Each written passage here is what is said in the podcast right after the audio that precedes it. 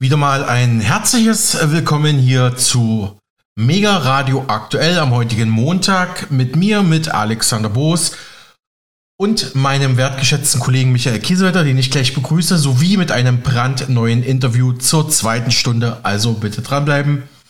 Aber jetzt sprechen wir erstmal über aktuelle Themen aus aller Welt mit, wie erwähnt, unseren wertgeschätzten Kollegen Michael Kiesewetter. Grüß dich, Micha. Grüß dich, Alex. Beginnen wir mit dem Weltraum, Micha. Und zwar gibt es aktuell eine Mondmission von Russland, die ist aber erstmal gescheitert. Die russische Raumsonde Luna 25 ist kurz vor der geplanten Landung auf dem Mond abgestürzt. Das teilte die russische Raumfahrtagentur Roskosmos jetzt am Wochenende mit. Zuvor war von Problemen die Rede. Den Berichten zufolge konnte die Sonde wegen einer außerplanmäßigen Situation nicht in die richtige Umlaufbahn für die Landung einschwenken.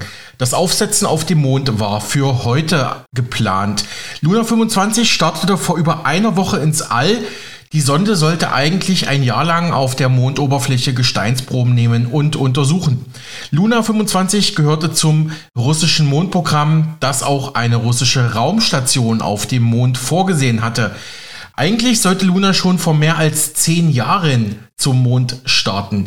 Dies wurde aber immer wieder verschoben. Ursprünglich arbeitete Roskosmos mit der Europäischen Raumfahrtagentur ESA an diesem Mondprogramm zusammen.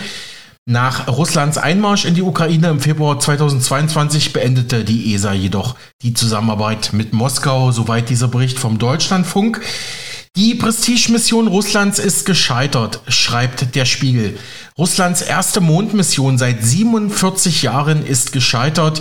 Die Sonde Luna 25 sei auf der Mondoberfläche aufgeschlagen und zerstört worden, teilte die russische Raumfahrtbehörde Roskosmos am Sonntag in Moskau mit.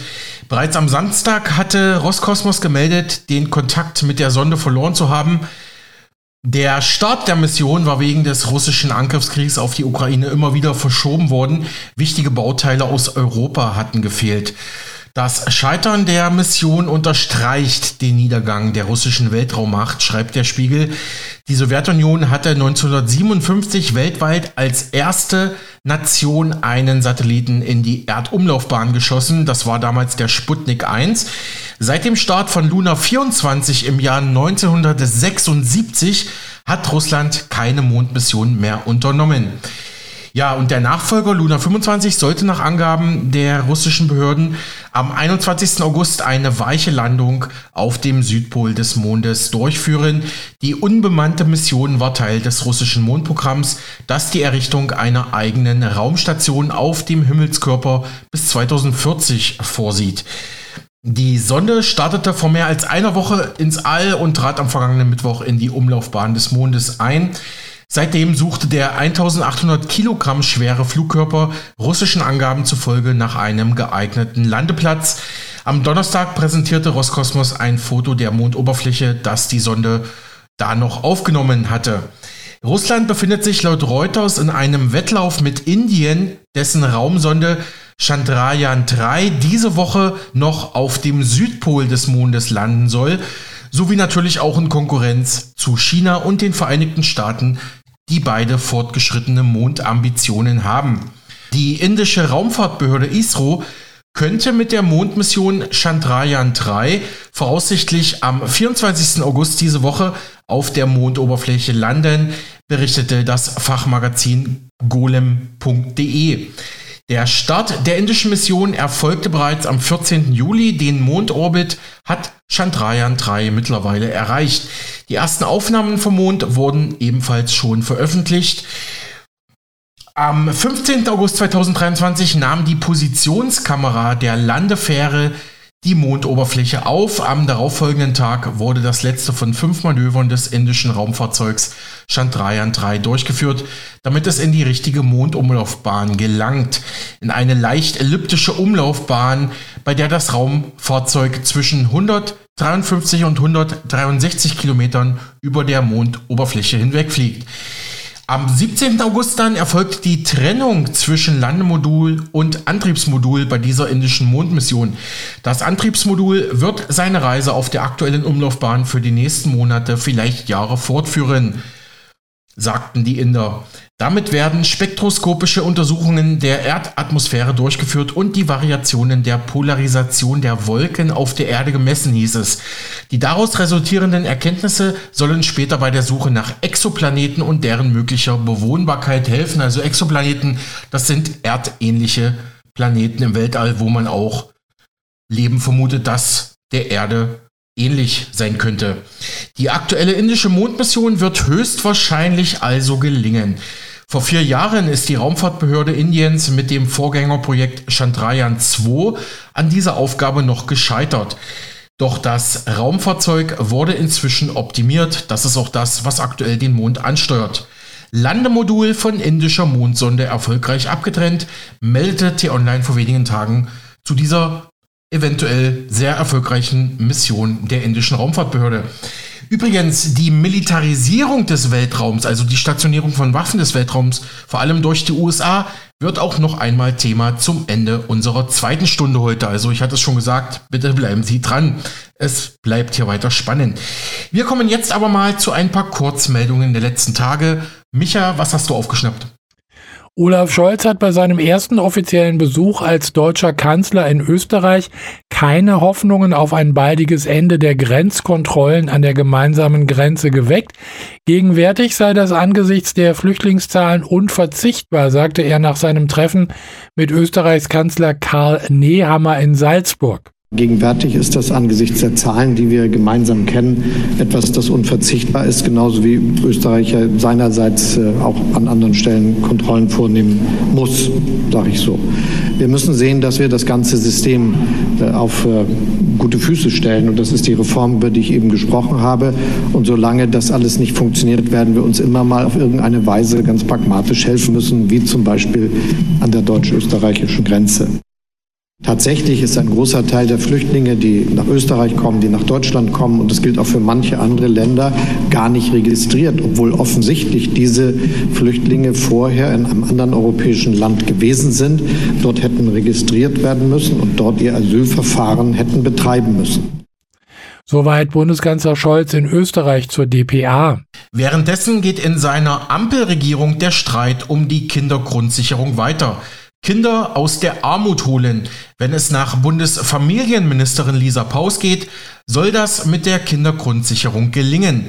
Ihr Gesetzentwurf werde in den kommenden Wochen im Kabinett dazu besprochen. Paus nennt die Kindergrundsicherung das wichtigste sozialpolitische Projekt der Ampelregierung. Aktuell ist nach Daten des Statistischen Bundesamtes in Wiesbaden knapp jedes vierte Kind von Armut oder sozialer Ausgrenzung betroffen. Sie besteht aus einem Garantiebetrag für alle Kinder und dem Zusatzbetrag, der sich nach dem Einkommen der Familie richtet. Je geringer das Einkommen, desto höher der Zusatzbetrag. Wer mehr Hilfe benötigt, bekommt auch mehr Unterstützung. Gleichzeitig bietet der Zusatzbetrag jedoch auch Anreize für Erwerbsarbeit der Eltern. Das wollen wir sicherstellen. Mit der Kindergrundsicherung knüpfen wir ein engmaschiges Sicherungsnetz für armutsgefährdete Familien. Wir ermöglichen Kindern ein sorgenfreies Aufwachsen und verbessern ihre Chancen für einen guten Start ins Leben. Wir bekämpfen verfestigte und verdeckte Kinderarmut und wir investieren in die Zukunft unseres Landes. Sagte Familienministerin Lisa Paus von den Grünen der DPA zur Kindergrundsicherung. Die Grünen-Vorsitzende Ricarda Lang hat derweil mehr Unterstützung für pflegende Angehörige gefordert. Es müsse mehr Vereinbarkeit zwischen Pflege und Beruf geben und die Rechte von pflegenden Angehörigen beim Arbeitsrecht gestärkt werden, sagte sie der deutschen Presseagentur in Berlin. Dafür brauche es ein Pflegezeitgesetz, das es einfacher mache für pflegende Angehörige, die Arbeitszeit zu reduzieren und das der gesellschaftlichen Realität besser gerecht werde, sagte die Grünen-Chefin. Ungefähr vier von fünf Millionen Menschen, die in Deutschland gepflegt werden, werden zu Hause gepflegt und dabei in ganz vielen Fällen von pflegenden Angehörigen, oft sogar ohne professionelle Unterstützung. Und ich will erst mal sagen, dass ich riesigen Respekt habe vor der Leistung dieser Menschen. Und umso wichtiger ist es, sowohl um die Menschen ganz konkret zu entlasten, als auch um unser Gesundheitssystem zu unterstützen, dass wir diesen Menschen dabei zur Hand gehen. Das erste ist, dass wir schauen, dass es mehr Vereinbarkeit zwischen Pflege und Beruf gibt und auch die Rechte von Pflegenangehörigen beim Arbeitsrecht gestärkt werden. Und deshalb brauchen wir ein Pflegezeitgesetz, dass es zum Beispiel einfacher wird, auch die Arbeitszeit zu reduzieren für pflegende Angehörige und das auch dafür sorgt, dass wir der gesellschaftlichen ja, Realität besser gerecht werden, als in Zukunft zum Beispiel auch Menschen, die ähm, eine Tante oder eine Nachbarin pflegen, dass die auch darauf zurückgreifen können und langfristig finde ich auch eine Lohnersatzleistung richtig, als dass wir so wie beim Elterngeld auch pflegende Angehörige unterstützen. Wir wissen, dass ganz viele Menschen den Wunsch haben, auch im Alter lange zu Hause bleiben zu können, im bewohnten Umgebung und dass auch viele Familien den Wunsch haben, sich um ihre Angehörigen selbst kümmern zu können. Und das sollten wir doch ermöglichen als Staat. Wir haben dann aber die Verantwortung, die Menschen damit nicht alleine zu lassen mehr Rechte im Arbeitsrecht, mehr Pflegegeld, auch dauerhaften Lohnersatzleistungen, dass man hier wirklich dafür sorgt, dass ihnen die Arme gegriffen werden, denn sie sind eine Säule unseres Gesundheitssystems und verdienen dafür mehr Respekt, mehr gesellschaftliche Anerkennung, aber am Ende geht es natürlich auch ganz konkret davon, nicht arm zu werden, denn das muss der Grundsatz sein. Niemand darf davon arm werden, dass er sich um seine Liebsten, um seine Eltern oder seine Schwiegereltern kümmert. In den meisten Fällen sind es in Deutschland immer noch Frauen, die Angehörige pflegen. Und das heißt, wir haben ganz häufig so eine Situation, wo zuerst Kinder aufgezogen werden, dann für eine bestimmte Zeit gearbeitet wird und dann man sich wieder um die Eltern oder die Schwiegereltern kümmert. Und das führt bei Frauen natürlich dazu, dass sie oft ein erhöhtes Risiko von Altersarmut haben. Das heißt, wenn wir darüber sprechen, dass wir hier mehr auch ja mehr in die investieren, dann geht es auch darum, dass wir damit mehr Sicherheit auch im Alter für Frauen selbst investieren erklärte Grünen-Politikerin Lang der DPA zur Pflege. Ja, besten Dank, Micha. Einige fragen sich ja derzeit, kommt eine neue Corona-Welle? Erst im Mai hatte die Weltgesundheitsorganisation WHO den weltweiten Corona-Notstand für beendet erklärt. Vielerorts steigen jetzt aber wieder die Corona-Infektionszahlen. Wir haben mit ERS eine neue Variante, wie wir letzte Woche gemeldet hatten. Erwartet uns nun im Herbst wieder eine neue Welle? Der Präsident der Gesellschaft für Virologie, Ulf Dittmer, gibt da leichte Entwarnung. Ich glaube nicht, dass sie wirklich schlimm sind. Ähm, was bisschen kritisch sein könnte oder werden könnte, es könnte in Kombination mit einer Grippewelle, ähm, eine Covid-Welle, dann wieder Probleme bereiten. Wir sehen derzeit eine sehr starke Grippewelle auf der Süd Südhalbkugel, also in Australien und Neuseeland. Und äh, das beides zusammen könnte schon das Gesundheitssystem vor Herausforderungen stellen. Soweit Virologe Dittmer gegenüber der DPA. Micha, du hast die nächste Meldung. Am gestrigen Sonntag war es genau fünf Jahre her. Am 20. August 2018 setzte sich die damals 15-jährige Greta Thunberg mit einem selbstgebastelten Schild vor den schwedischen Reichstag. Der Schulstreik fürs Klima begann. Sie stieß damit die Fridays for Future Bewegung an, bekommt weltweite Aufmerksamkeit und wird zum Gesicht der Klimabewegung. Annika Rittmann ist Aktivistin bei Fridays for Future. Wir haben sie gefragt, welche Erfolge konnte ihre Bewegung nach fünf Jahren vorweisen? Fridays for Future ist eine der größten Protestbewegungen, die man je gesehen hat. Aktuell bringen wir regelmäßig die größten Menschenmassen auf die Straße und haben es geschafft, dass klimapolitisch sich der Diskurs komplett gewendet hat, überall über Klimapolitik gesprochen wird und dass auch politisch eben die ersten Maßnahmen jetzt in der Umsetzung sind und gleichzeitig muss man eben festhalten, dass trotz der progressivsten Regierung klimapolitisch, die wir je hatten, die, die Herausforderung an die Zivilgesellschaft noch sehr groß ist. Sagt Fridays for Future Aktivistin Annika Rittmann der DPA zu fünf Jahre Greta Thunberg. Wo wir gerade bei den Grünen und dem Thema Schule sind, es gibt neue Bildungspläne und Pläne zu einer Schulreform bei der Grünen Partei. Chrissy Rieger berichtet für uns. Jetzt geht's an die Kleinsten unter uns, denn die Grünen hören mit ihren Plänen und allen möglichen Umwandlungen in Deutschland nicht auf. Und das schauen wir uns heute mal genauer an. Hallo meine Lieben, die Grünen wollen Gymnasium, Realschule und Hauptschulabschluss beziehungsweise die ganze Schule abschaffen. Es soll nämlich gemeinsame Schulen geben und das schauen wir uns jetzt mal genauer an, beziehungsweise ich möchte auch darauf eingehen, was ist eigentlich in unserem Schulsystem so alles falsch. Pass auf, hier heißt es, brisanter Bildungsvorstoß der grünen Jugend in Niedersachsen. Sie will, dass künftig alle Schulen nach der vierten Klasse auf eine sogenannte Gesamtschule gehen und damit Gymnasium, Realschule, Hauptschule abgeschafft wird. Denn, ich meine, ist das nicht vielleicht diskriminierend, dass man unterschiedliche Abschlüsse hat, dass man vielleicht unterschiedliche Interessen hat oder vielleicht ähm, den unterschiedlichen Bildungsstand, der dir dann auch weitere Möglichkeiten ermöglicht, je nach Bildung Bildungsstand eben Einheitsschule für alle statt freier Schulwahl. Die rot-grüne Landesregierung Niedersachsen sollen bis 2027 die Weichen für die Abschaffung stellen, fordert der politische Nachwuchs. Also hier siehst du, es hört einfach nicht auf. Begründet wurde der Vorstoß mit einer immer wiederkehrenden gesellschaftlichen Spaltung. Hier Zitat. In kaum einem anderen Land Europas ist der eigene Abschluss so abhängig von dem der Eltern wie in Deutschland. Das Versprechen vom sozialen Aufstieg durch Bildung bleibt eine naive Wunschvorstellung. Unser Schulsystem ist ein Brandbeschleuniger für soziale Ungerechtigkeit. Also, soziale Ungerechtigkeit. Anscheinend ist es so, dass eben viele von denjenigen, die zum Beispiel das Gymnasium besuchen, die Eltern schon das Gymnasium besucht haben. Hm, und das geht ja schon mal gar nicht. Das heißt, die Gesellschaft wird gespalten, es ist eine soziale Ungerechtigkeit und dementsprechend soll jeder doch einfach auf die gleiche Schule gehen. Und dann gibt es gar keine Differenzierung mehr. Es gab ja auch ganz, ganz oft ähm, diesen Vorstoß, dass man sie auch anders benennt und so weiter, damit sich andere eben nicht schlecht fühlen. Laut Statistischem Bundesamt hatten zuletzt 67 Prozent der Eltern von Kindern, die ein Gymnasium besuchen, das Abitur. Also, das heißt, hier ist definitiv eine Spaltung und die Menschen haben oder die Kinder haben gar nicht die gleichen Chancen darauf, äh, verschiedene Bildungsstände dann zu erreichen. Ich habe in meinem Buch das System auch das Schulsystem kritisiert, denn das gehört eigentlich zu den größten Dingen. Inzwischen heißt es ja, das hat auch eine Feministin mal ganz schön dargestellt. Sie hat nämlich gesagt, nehmt den Frauen so früh wie möglich die Kinder weg, damit sie eben so aufgezogen werden können, wie wir das wollen, also wie die politische Korrektheit das vorsieht.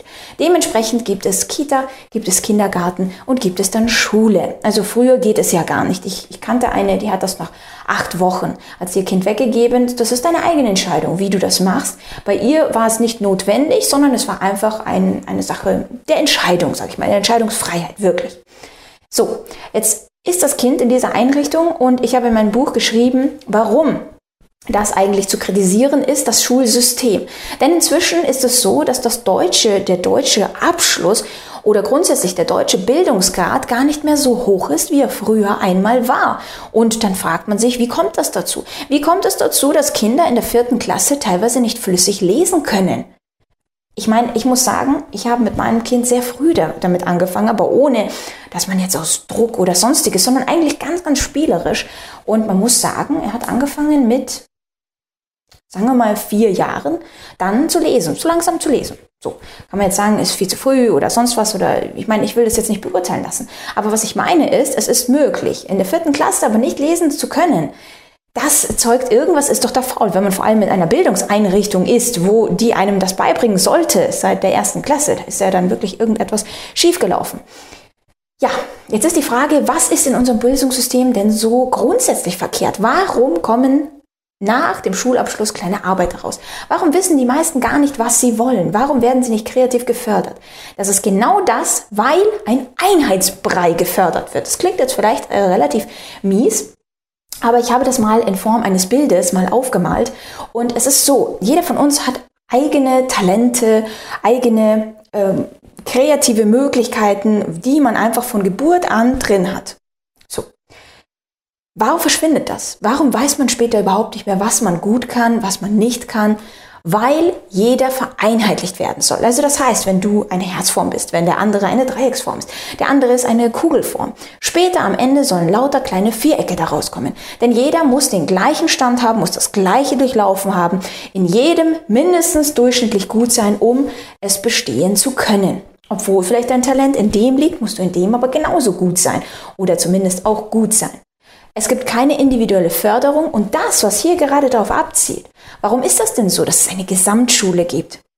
Könnte es sein, dass sonst vielleicht Kinder ähm, vielleicht vom Ausland da irgendwie hinten runterfallen, weil sie eben eine, eine ganz andere ja, keine Chance in der Form haben. Denn das ist gerade das, was, was darauf abzielt. Dass man sagt, man muss jetzt alles ganz anders machen, weil man eben jetzt eine ganz andere Gesellschaft in der Form hat. Und wir haben das in den letzten Jahren schon gesehen, dass sich da sehr, sehr viel geändert hat. Und nun soll alles noch mehr einheitlicher, noch mehr, äh, was haben Sie denn hier noch geschrieben? Unter Experten ist umschritten, ob die Abschaffung von Gymnasien, Real- und Hauptschulen zu besseren Leistungen der Schulen führen. Ja, also ich denke mir auch, warum sollten die Leistungen der Schüler besser werden? Natürlich, wenn du das Niveau grundsätzlich, könntest, könnte, könnte ja eine Lösung sein, grundsätzlich das Gesamtniveau nach unten schrauben, dann werden sie erstmal natürlich besser sein als zuvor. Für grünen Politiker Höttger steht bereits fest, dass dies so ist. Junge Menschen sollen unabhängig von Herkunft und Geldbeutel der Eltern möglichst lange mit und voneinander lernen können. Dafür muss das Land die Schulen für mehr Sozialarbeiter, Psychologen und Pädagogen öffnen. Also da siehst du mal, wo das Ganze begraben ist, und zwar unabhängig von Herkunft und Geldbeutel. Das heißt, gerade auch arme Familien, die eine andere Herkunft haben, sollen hierbei einfach auch alle mit einem einheitlichen äh, Brei mitschwimmen. Man könnte auch sagen, man könnte das gesamte Schulsystem reformieren, um es besser zu machen. Und das ist unabhängig von Herkunft oder Geldbeutel. Also ich meine, ich muss es, ich muss es selber auch sagen. Ich bin aus der Ukraine gekommen. Ja, wir waren absolut, muss man wirklich sagen, nicht reich. Genau gerade genau das Gegenteil. Ich bin dann später aufs Gymnasium gegangen, ich habe mein Abitur gemacht. Also es hat nichts von Herkunft oder Geldbeutel zu tun. Aber das sind immer wieder die Ausreden, um irgendein System voranzubringen. Um, wie ich schon gesagt habe, ich finde nämlich absolut, das verwerflich an Schulen ist, dass dieser Einheitsbrei rauskommt. Das, was hier gefordert wird, ist keine Reform der Schulen, eine Verbesserung, sondern einfach nur, ja, eigentlich eine Verschlechterung kann man dazu sagen. Schreibe mir gerne in die Kommentare, wie du das eigentlich siehst. Was sagst du zum Schulsystem? Findest du es vielleicht gerade richtig oder findest du das vielleicht, diesen Vorschlag gerade richtig? Schreibe es mir, wir würden uns gerne darüber unterhalten und wir sehen uns natürlich beim nächsten Video. Bye. Soweit die Aktionärin mit ihrer Kritik an neuen Schulplänen der Grünen. Ja, vielen Dank, Micha, für diese Informationen und Beiträge. Äh, schauen wir doch mal von Kreta und Schweden auf die internationale Nachrichtenlage. Am vergangenen Freitag war es auf Zypern zu den schwersten Spannungen seit Jahren gekommen. Nach Angaben der Vereinten Nationen hatten türkisch-zyprische Sicherheitsleute Soldaten der UNO-Friedenstruppe angegriffen. Diese wollten den Bau einer nicht genehmigten Verbindungsstraße zwischen zwei türkisch-zyprischen Dörfern durch die Pufferzone verhindern. Die UNO und auch die Europäische Union verurteilten den Angriff scharf. Die Türkei bezeichnete daraufhin das Eingreifen der UNO-Friedenstruppe als inakzeptabel. Die UNO-Soldaten sollten von solchen Handlungen bei ihrer Mission auf der geteilten Insel absehen, teilte das türkische Außenministerium in Ankara mit, wie der Deutschlandfunk berichtete. Die Mittelmeerinsel Zypern ist ja nach einem griechischen Putsch und einer türkischen Militärintervention seit 1974 geteilt. Die Pufferzone zwischen beiden Staaten oder Staatsgebilden wird von Blauhelmsoldaten der Vereinten Nationen bewacht und überwacht. Die Führung der UN-Friedenstruppe und die Europäische Union hatten den Vorfall scharf verurteilt, wie bereits gehört. Die Bedrohung der Sicherheit der UN-Friedenstruppen und die Beschädigung von UN-Eigentum seien inakzeptabel und stellten nach internationalem Recht ein schweres Verbrechen dar, das mit allen Mitteln des Gesetzes verfolgt werden wird, hieß es in einer Erklärung der UN auf Zypern die letzten Tage.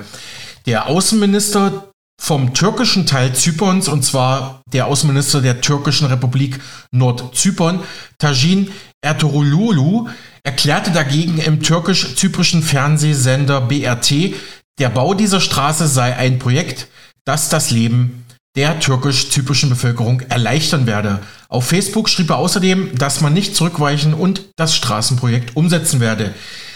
Die türkische Republik Nordzypern wird international nur von der Regierung in Ankara, also nur von der Türkei anerkannt. Die Republik Zypern, also der griechische Teil, ist seit 2004 Mitglied der EU. Das EU-Recht und Regelwerk gelten, solange es keine Lösung gibt, nur im Südteil der Inselrepublik. Und das ARD-Büro in Istanbul berichtete somit weiteren Details am Wochenende über die dortigen Vorgänge. Die Türkei verurteile die Intervention der UN-Friedenstruppen in ein Straßenbauprojekt auf zypern-türkischem Gebiet, erklärte Fuat Oktay, der Vorsitzende des Auswärtigen Ausschusses im türkischen Parlament und vormalige Vize-Staatspräsident. Ankara stehe auch in diesem Konflikt voll hinter den Zyperntürken. Die zyperntürkische Regierung hatte zuvor angekündigt, sie werde die umstrittene Straße zwischen zwei zyperntürkischen Dörfern auf jeden Fall fertig bauen. Ein Sprecher der UN-Friedensmission auf Zypern bekräftigte dagegen, die Friedenstruppen würden den Straßenbau auf jeden Fall verhindern. Nach Angaben der Vereinten Nationen führt die geplante Trasse durch die Pufferzone zwischen dem türkischen Inselnorden und der griechischen Republik Zypern im Süden und verstößt damit gegen die UN-Hoheit über das Niemandsland. Slowakische und britische Soldaten der Friedensmission hatten deshalb am Freitag versucht, die Bauarbeiten aufzuhalten. Dabei wurden sie von zyperntürkischen Einsatzkräften angegriffen, die ihre Fahrzeuge mit Baumaschinen wegschoben und die Soldaten traten und schlugen. Mehrere UN-Soldaten wurden verletzt. UN-Generalsekretär Antonio Guterres verurteilte die Bedrohung von UN-Soldaten und Beschädigung von UN-Eigentum als unannehmbar und forderte die Zyperntürken auf, sofort aus der Pufferzone abzuziehen und einen konstruktiven Dialog mit der Friedensmission aufzunehmen. Der türkische Außenpolitiker Oktay bezichtigte die UN-Mission dagegen, sich von der zypern-griechischen Seite aufhetzen zu lassen und forderte die Vereinten Nationen auf, direkte Gespräche mit der international nicht anerkannten türkischen Republik Nordzypern aufzunehmen. Wir blicken nach Japan. Der japanische Regierungschef Fumio Kishida hat die Ruine von Fukushima besucht, wo es vor über zehn Jahren einen großen Atomunfall gab. Wegen Platzmangels will Japan das Kühlwasser der Atomanlage Fukushima stark verdünnt im Meer entsorgen. Heute will er dazu Fischerverbände treffen, die gegen das Vorhaben protestieren. Er sagte, seine Regierung werde alles tun, um die Sicherheit der Wasserfreisetzung zu gewährleisten und Reputationsschäden entgegenzuwirken. Auf die Frage, wann die Wassereinleitung beginnen soll, wurde Kishida mit den Worten zitiert, ich muss mich zu diesem Zeitpunkt zurückhalten. Laut japanischen Medienberichten will Kishida am Dienstag mit den zuständigen Ministern seines Kabinetts zusammenkommen, um den Zeitpunkt des Beginns der Verklappung des aufbereiteten Kühlwassers zu entscheiden. Es wird erwartet, dass dies Ende dieses Monats oder Anfang September soweit sein werde. Im AKW Fukushima war es 2011 infolge eines Erdbebens und Tsunamis zu Kernschmelzen gekommen. Die Reaktoren müssen weiter mit Wasser gekühlt werden, das in Tanks gelagert wird wird. Ja, vielen Dank auch dafür, Micha. Schauen wir doch mal in die USA. Der Spiegel hat jetzt am Wochenende einen großen Artikel veröffentlicht zum Anwalt von Ex-US-Präsident Donald Trump. Das ist Rudy Giuliani. Der war vor allem als New Yorker Bürgermeister nach den Terroranschlagen von 9-11 mega beliebt im Volk. Davon sei jedoch kaum noch etwas übrig. Das wurde zuletzt auch durch die neuen Anklagen gegen Trump und ihn selbst deutlich. Er war einst so beliebt, dass er Amerikas Bürgermeister genannt wurde. Rudy Giuliani ist in seinem Leben weit gekommen und grandios abgestürzt. Nun wird er mit Donald Trump angeklagt. Warum das passieren musste, liest man hier im Spiegel. Es ist der Abend nach der vierten Anklageerhebung gegen Donald Trump wegen Bildung einer kriminellen Vereinigung zum Wahlbetrug. Und Giuliani hat in seiner YouTube-Show einiges dazu gesagt. Nicht nur, weil er Privatanwalt des Ex-Präsidenten war sondern vor allem, weil er mit Trump und 17 weiteren mutmaßlichen Komplizen in Georgia angeklagt wurde. Auch darüber hatten wir letzte Woche ausführlich berichtet. Das ist ja wie in der DDR, empörte sich Giuliani. Das meiste, was er danach von sich gibt, sei schwer zu verstehen. Er versteige sich zu Verschwörungserzählungen, Beschimpfungen und Altherrenwitzen. Später im Livestream griff er einen Bottich mit der Aufschrift Fiber and Spice das Ballaststoffprodukt einer Vitaminfirma, die seine Show sponsert. Er kippt ein bräunliches Pulver in ein Glas Wasser, rührt mit einer Büroschere um, leckt die Schere ab, trinkt das Gebräu und erklärt, das ist sehr, sehr gut. Macht also noch Werbung für dieses Produkt, wie der, wie der Spiegel hier schreibt. Rudi Giuliani, 79 Jahre alt, reduziert sich so selbst zum Werbeclown. Der tiefe Sturz des einstigen Helden, der nach den 9-11-Anschlägen als Amerikas Bürgermeister verehrt wurde und vom Time Magazine sogar zur Person des Jahres 2001 gekürt wurde.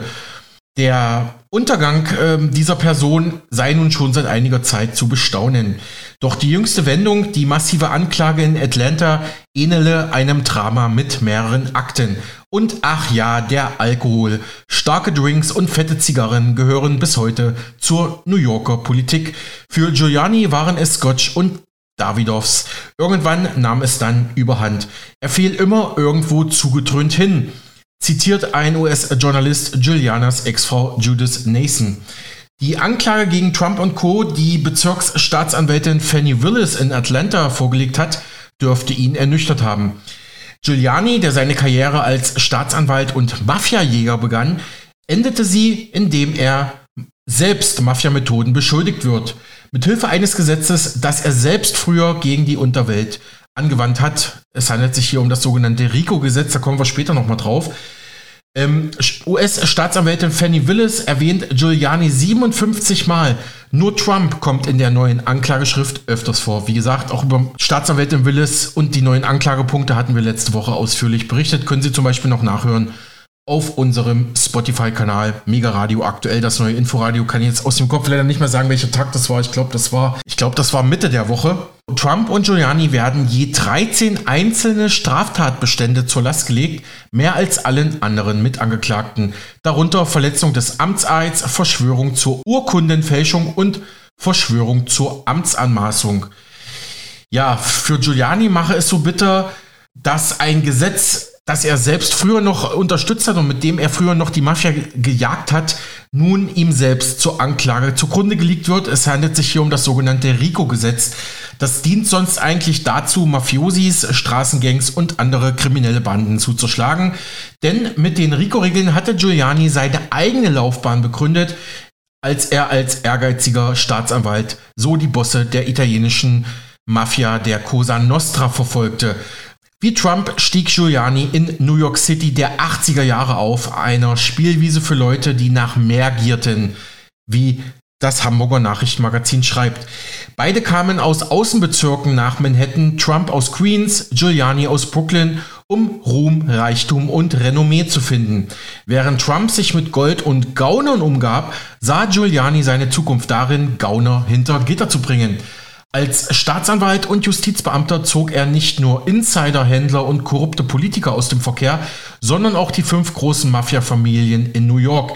Egal wie viel Macht du hast, proklamierte er 1987, du musst den Preis zahlen, wenn du das Gesetz brichst. Zur Erinnerung, die Law and Order Agenda katapultierte Giuliani 1993 ins Rathaus von New York, ja, ins Rathaus der am schwersten zu regierenden Metropole Amerikas, wie es heißt. Der Republikaner schlug den Demokraten David Dinkins, damals New Yorks ersten schwarzen Bürgermeister, mit nur 54.000 Stimmen mehr. Bei der Siegesfeier in einem Luxushotel stand er vor einer Kulisse aus weißen Gesichtern und einem Rudy-Banner und schwor, niemand wird meiner Fürsorge, meinen Interessen und meiner Aufmerksamkeit entgehen. Keine ethnischen oder religiösen Gruppen, schwor er damals die New Yorker Gesellschaft auf eine geschlossene Politik ein. Das heutige moderne New York ist ohne Giuliani nicht denkbar. Das muss man sich mal wirklich vorstellen. Giuliani räumte damals knallhart auf, ging gegen Mörder und illegale Prostituierte vor, disneyfizierte den verwahrlosten Times Square. Also damit ist gemeint, heutzutage sieht man ja vor allem nachts ein absolutes Lichtermeer am, am Times Square. Das war früher nicht so. Die drakonische Verfolgung von Kleinkriminellen führte zum Stop-and-Frisk-Programm, das der Polizei willkürliches Anhalten und Durchsuchen von Menschen auf den Straßen erlaubte, das aber überwiegend Schwarze und Latinos traf. Es wurde später dann auch für verfassungswidrig erklärt. Rassismus war stets impliziert, wie der Spiegel schreibt. Als Bürgermeisterkandidat solidarisierte sich Giuliani mit der kontroversen Polizeigewerkschaft, als deren Mitglieder seinen Widersacher Dinkins rassistisch beschimpften. Bei Fällen von Polizeigewalt gegen Minderheiten stellte er sich stets fraglos auf die Seite der Cops und diskreditierte deren Opfer. Also Giuliani stand sozusagen schon Ende der 90er wegen Polizeigewalt und Rassismus bei den Cops unter Beschuss, unter Kritik. Doch dann kam der 11. September 2001. Sie erinnern sich, die Anschläge auf das World Trade Center. Giulianis Präsenz an jenem Horrortag, als sich US-Präsident George W. Bush noch in Regierungsbunkern versteckte, vereinte die New Yorker unter seiner Führung und erschuf seine Heldenaura. Dabei war auch dieses Kapitel nicht ganz so makellos. Ein Grund für das Chaos nach den Anschlägen war, dass das Lagezentrum des Katastrophenamtes zerstört worden war. Giuliani hatte es gegen den Rat seiner eigenen Polizei 1993 ins World Trade Center verlegen lassen. Die Widersprüche zwischen Mythos und Realität wurden später auch im Bericht der staatlichen 9-11-Kommission kritisch thematisiert. Doch dem Heldenstatus von Giuliani tat das keinen Abbruch. Beim Wahlparteitag der Republikaner 2004 im Madison Square Garden war Giuliani der Star, nicht Präsident Bush. Ladies and Gentlemen, ein Mann, der den Mut, die Stärke und das Herz von New York City verkörpert, intonierte damals die Saalsprecherin, die Menge skandierte Rudi Giuliani daraufhin entgegen. Doch hinter der Fassade bröckelte es längst. Sein Privatleben war schon länger kaputt. Zwei Ehen gingen öffentlich in die Brüche. Nahezu jeder in seinem Umfeld, inklusive seiner beiden Kinder, verabscheute laut einem US-Journalisten seine dritte Frau Judith Nason. Sie wurde als manipulativ und entsetzlicher Mensch beschrieben. Das Paar ließ sich dann auch 2019 scheiden. Giuliani fiel vom 9-11-Helden zum Trump-Diener, wie der Spiegel hier notiert. Giuliani profitierte lange von seinem 9-11-Retter-Image und arbeitete mit mehreren Consulting-Firmen zusammen. 2007 soll sich sein Vermögen auf 30 Millionen US-Dollar belaufen haben. Er besaß Wohnungen und Villen und war Mitglied in mehreren Country Clubs. Dass sein Wohlstand unter anderem auf suspekte Klienten aus der Unterwelt zurückging, oder auch aus anderen Bereichen, etwa einer iranischen Miliz, die auf der Terrorliste der US-Regierung stand, illustrierte seinen dehnbaren Begriff von Anstand. Sein Wahlkampf um die Präsidentschaftskandidatur 2008 begann sogar vielversprechend, endete aber im Debakel, was ihn in tiefe Depression gestürzt haben soll. Trump gab ihm Zuflucht in seinem Privatclub Mar-a-Lago in Florida, wo Giuliani ein Gästehaus beziehen konnte. So begann eine verhängnisvolle Affäre mit dem späteren Präsidenten Trump. Giuliani hoffte unter ihm auf das Amt des Außenministers, Trump ließ ihn aber lange hängen. Zum Ersatz wurde er Trumps Berater, dann sein Privatanwalt. Unappetitliche Aufgaben erledigte Giuliani mit großer Hingabe. Er attackierte etwa US-Sonderermittler Robert Müller, der damals wegen den Russland-Beziehungen von Trump ermittelte und er stöberte auch nach Schmutz in der Ukraine über Joe Biden und dessen Sohn Hunter Biden. In der Wahlnacht 2020 war Giuliani der Einzige, der Trump einflüsterte, dass er gewonnen habe, nicht verloren. Dabei sei Rudy Giuliani sturzbesoffen gewesen, war später zu hören. Bis heute halte Giuliani an seinen Lügen fest schreibt der Spiegel zum Ende. Er wiederholte sie diese Woche auch wieder auf YouTube. Juristisch könnte das brisant werden. Nicht nur die US-Staatsanwältin Fanny Willis hat ihn verklagt, auch der Wahlmaschinenhersteller Dominion und die Wahlhelferinnen Freeman und Moss und da könnte Rudy Giuliani einiges an finanziellem Ärger ins Haus stehen, denn Dominion erzwang jüngst erst einen Vergleich mit US-Sender Fox News über fast 790 Millionen Dollar, die Dominion nun von Fox erhalten soll, wenn ich das richtig verstanden habe. Zudem hat Giuliani eine weitere Klage einer früheren Mitarbeiterin am Hals wegen sexueller Belästigung und Giulianis Anwaltslizenzen in New York und Washington sind bereits suspendiert und könnten ganz entzogen werden. Die Gerichtskosten steigen, die Einnahmen sinken. Nach Informationen der New York Times hat Giuliani sein einziges Vermögen längst verprasst und hunderte tausende Dollar von Schulden. Laut CNN pilgerte er zuletzt nach Mar-a-Lago, um Trump anzubetteln, doch der habe sich geweigert, seine Anwaltsgebühren zu zahlen, bis auf eine kleine Teilsumme. Für Trump gilt Loyalität immer nur in eine Richtung. In seiner Not bietet Giuliani jetzt sein Apartment zum Kauf an für 6,5 Millionen US-Dollar. Auch kann man bei ihm persönliche Kurzvideos bestellen für 325 Dollar mit unter anderem Geburtstagsgrüßen, Hochzeitswünschen und guten Ratschlägen. Manchmal, sagt Rudi Giuliani in einem Werbeclip, brauchen die Leute das. Ja, Micha, ähm, das war doch sehr erhellend. Aber wo wir gerade bei Trump sind, die HKCM in Stuttgart hat kürzlich einen neuen Bericht veröffentlicht, dass Trump demnach auch Investor bei Kryptowährungen sein soll, obwohl er zuvor als Präsident noch aktiv gegen Kryptos gewettert hatte. Dahinter stecke System, sagt HKCM-Ökonom Philipp Hopf. The one and only Mr. China. China, China, China, China, China, China, China. China, der ehemalige Präsident der Vereinigten Staaten Donald Trump, darf sich nun auch in die lange Reihe derer einreihen, die den Bitcoin und den gesamten Kryptomarkt erst schlecht geredet haben um danach als eigene Investoren aufzutreten. Wir schauen uns das Ganze heute mal an, werfen dann direkt auch einen Blick auf die kurz-, mittel- und langfristige Erwartung des Ethereum-Preises, jetzt gerade in der spannenden Phase. Los geht's!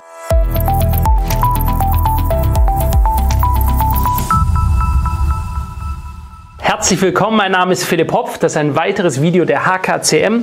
Starten wir doch gleich mal los mit Donald Trump und der, nennen wir es die Ethereum-Affäre. Der Cointelegraph hat hier vor ein paar Tagen schon geschrieben, Donald Trump hält Ethereum im Wert von 2,8 Millionen US-Dollar.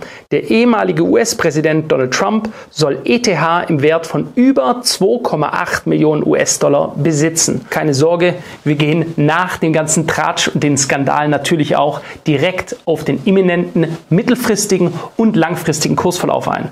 Wenn Sie zu unseren kostenlosen Inhalten einfach etwas zurückgeben wollen, geht ganz einfach kurz auf den Daumen nach oben klicken, einen Kommentar hinterlassen das treibt den YouTube-Algorithmus richtig an. Also, los geht's mit dem Artikel. Artikel. Ein neuer Finanzbericht zeigt, dass der ehemalige US-Präsident Donald Trump über 2,8 Millionen US-Dollar in einer Ethereum-Wallet besitzt. Die Berichte, die am 14. August von der gemeinnützigen Überwachungsorganisation Citizens for Responsibility and Ethics in Washington veröffentlicht wurden, hier sieht man auch den Originaltweet, zeigen, dass Trump über 4,8 Millionen US-Dollar aus Lizenzgebühren für NFT-Sammlungen mit seinen Bildern eingenommen hat. Muss man sagen, schlau gemacht. Er soll demnach auch rund 7,6 Millionen US-Dollar durch seine Kryptoaktivitäten verdient haben. Es würde mich mal interessieren, was diese Donald Trump NFTs aktuell noch für einen Wert haben. Die 2,8 Millionen US-Dollar in Trumps Ethereum Wallet sind deutlich mehr als die 250 bis 500.000 US-Dollar, die in Trumps Dokumenten vom 14. April angegeben wurden. Der milliardenschwere Immobilienmagnat hat sich in der Vergangenheit skeptisch gegenüber Kryptowährungen geäußert und angedeutet, Kryptowährungen könnten Fake sein und sie seien eine unmittelbare unmittelbare Katastrophe. Er hat sich auch gegen Bitcoin ausgesprochen und erklärt, dieser sehe, Zitat, wie ein Betrug aus und er möge ihn nicht, weil er eine weitere Währung ist, die mit dem Dollar konkurriert. Hier muss man sagen, am Ende bei Donald Trump immer genau nachlesen, weil oftmals, und das muss man einfach sagen, sagt er die absolute Wahrheit. Ja? Viele Leute sagen ja immer, oh Gott, der redet nur Quatsch. Hier hat er aber genau das gesagt, warum grundsätzlich die US-Justizbehörden, die Regulierungsbehörden, ich würde sagen, die gesamte US-Hochfinanz eher widerwillig und offensiv gegen den Bitcoin steht. Warum? Weil es eine Konkurrenz dem US-Dollar, dem Hegemon des US-Dollars ist. Ja, das ist ja ganz logisch. Wenn wir uns hier den Originaltweet mal anschauen, denn es ist witzig, wie sie nach und nach alle fallen und kippen. Ja? Da schreibt er, dass vom 12. Juli 2019, I'm not a fan of Bitcoin and other cryptocurrencies which are not money and whose value is highly volatile and based on thin air. Also Bitcoin und äh, des gesamten Kryptomarktes, es ist kein echtes Geld, es hat keinen Wert, ist hochvolatil und alles basiert auf dünner Luft.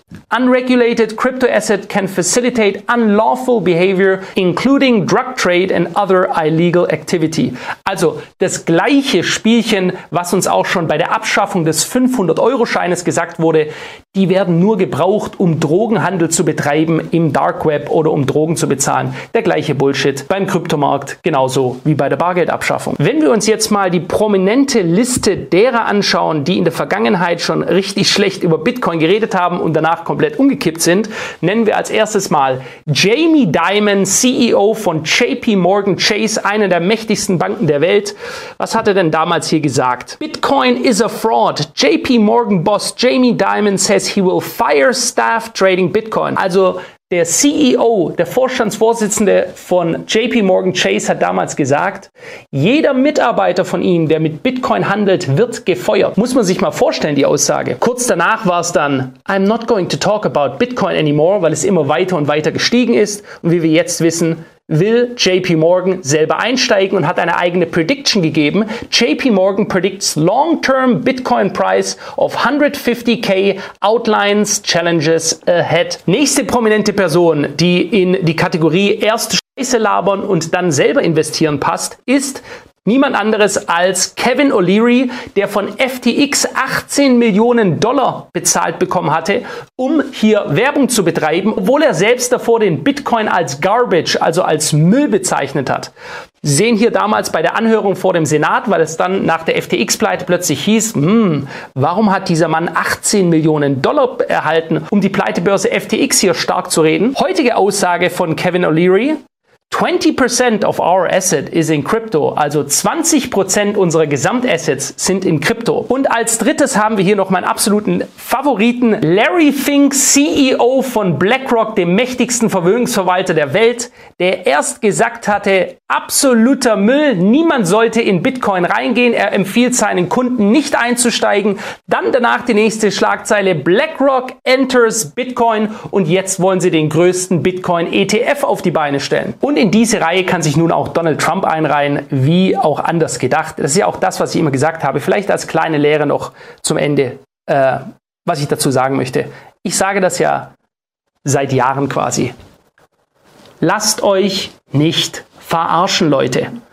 Es ist das älteste Spiel, der älteste Trick aus dem Kartendeck der Hochfinanz, eine Assetklasse, in die Sie selber vorhaben zu investieren, erst schlecht zu reden, dadurch den Preis zu drücken, dann selbst investiert werden, ja, schön das Geld reinstecken und erst dann, wenn man genügend Anteile selber hält, den Markt hochzureden. Ja, das ist das älteste Spielchen gewesen. So, und jetzt gehen wir direkt mal auf unsere Elitewellenanalyse, schauen uns das ganze Situation an. Bei ETH ähm, anhand unserer täglichen Analyse. Wir analysieren ja Bitcoin und Ethereum zusammen. Wenn Ihnen das Ganze übrigens gefällt, wenn Sie sich finanzentertained fühlen, lassen Sie dem Video einen Like da, gerne auch einen Kommentar. Wir gehen auf den ersten Chart. Es ist der 4-Stunden-Chart des Bitcoin. Aktuelle Zielzone, die auch hier drin ist. Ich kann das Ganze mal vielleicht ein bisschen weiter zusammenziehen. Also grundsätzlich haben wir in diesem Bereich hier, das ist der grüne Bereich, die noch aktive Zielzone zwischen Unterkante 88,7 bei 1457 Dollar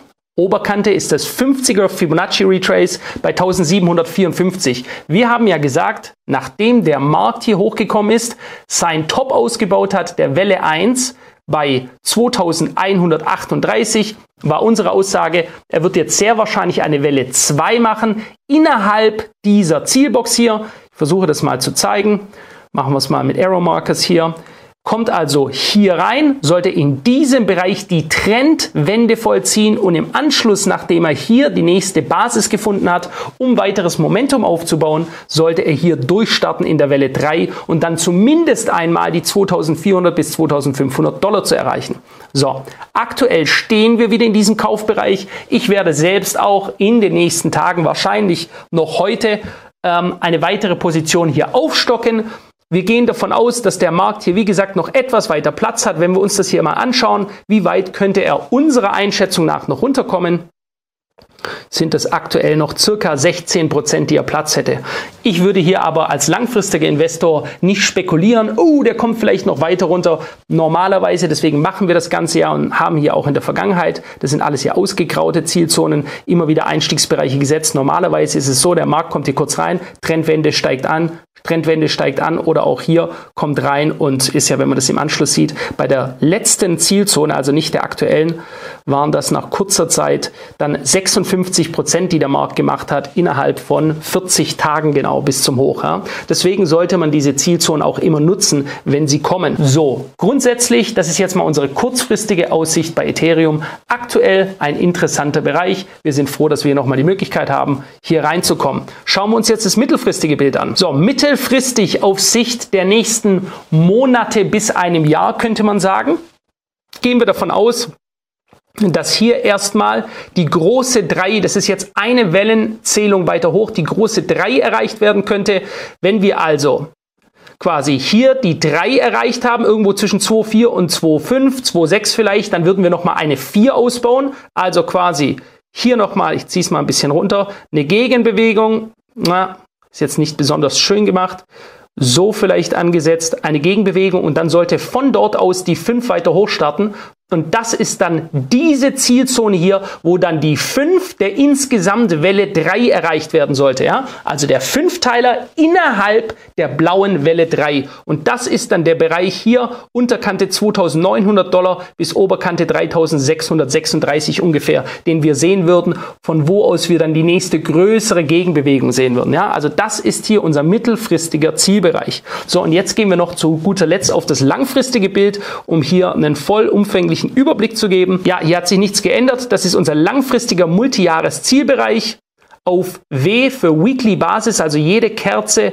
ist eine Woche. Hier sieht man den Gesamtzyklus seit Anfang an. Wir gehen davon aus, dass wenn der Markt hier im kommenden Bullenmarkt das kann durchaus noch theoretisch ein, zwei oder drei Jahre dauern. Das wissen wir nicht. Wir können sehr gut preisliche Ziele berechnen. Wir können keine zeitlichen Ziele berechnen. Wir wissen also, wo der Markt hingeht. Wir können aber nicht sagen, ob er das in fünf Monaten, einem Jahr oder drei Jahren macht. Ganz simpel erklärt, das bedeutet die Elite-Wellen-Methodik, was sie kann und was sie nicht kann. So, wir gehen davon aus, das absolute Mindestpreisziel von 7800 21 Dollar erreicht wird. Das kann sich hier deutlich weiter noch nach oben extensieren.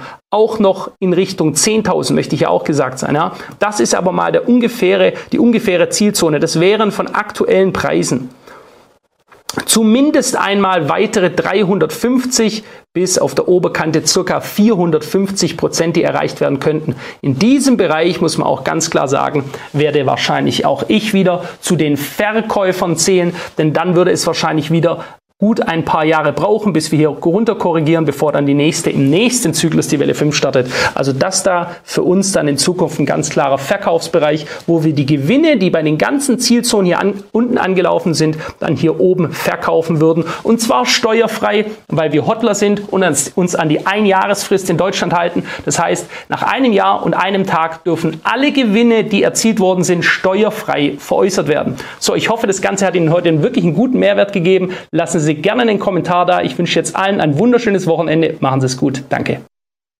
Soweit diese Analyse von HKCM Management in Stuttgart. Und wie immer meine Frage, hast du denn noch heitere Meldungen zum Schluss mit? Ja, Micha, gestern ging ja die Fußball-WM der Frauen mit dem Finale Spanien gegen England in Australien und Neuseeland zu Ende.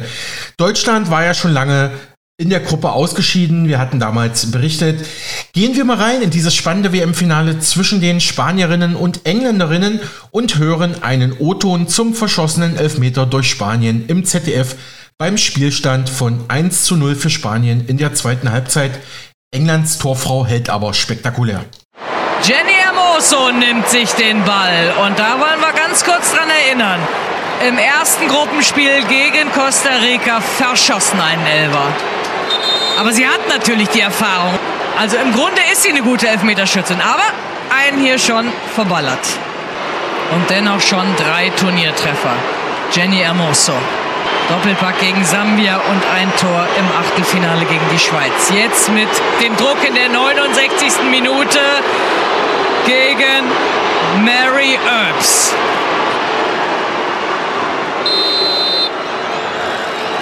Hermoso gegen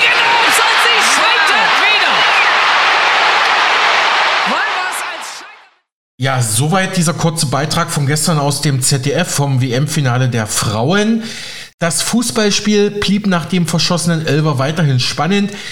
England drückte auf den Ausgleich, dann gab es sogar noch 13 Minuten Nachspielzeit, aber die spanischen Fußballerinnen konnten am Ende die Weltmeistertrophäe in die Höhe stemmen.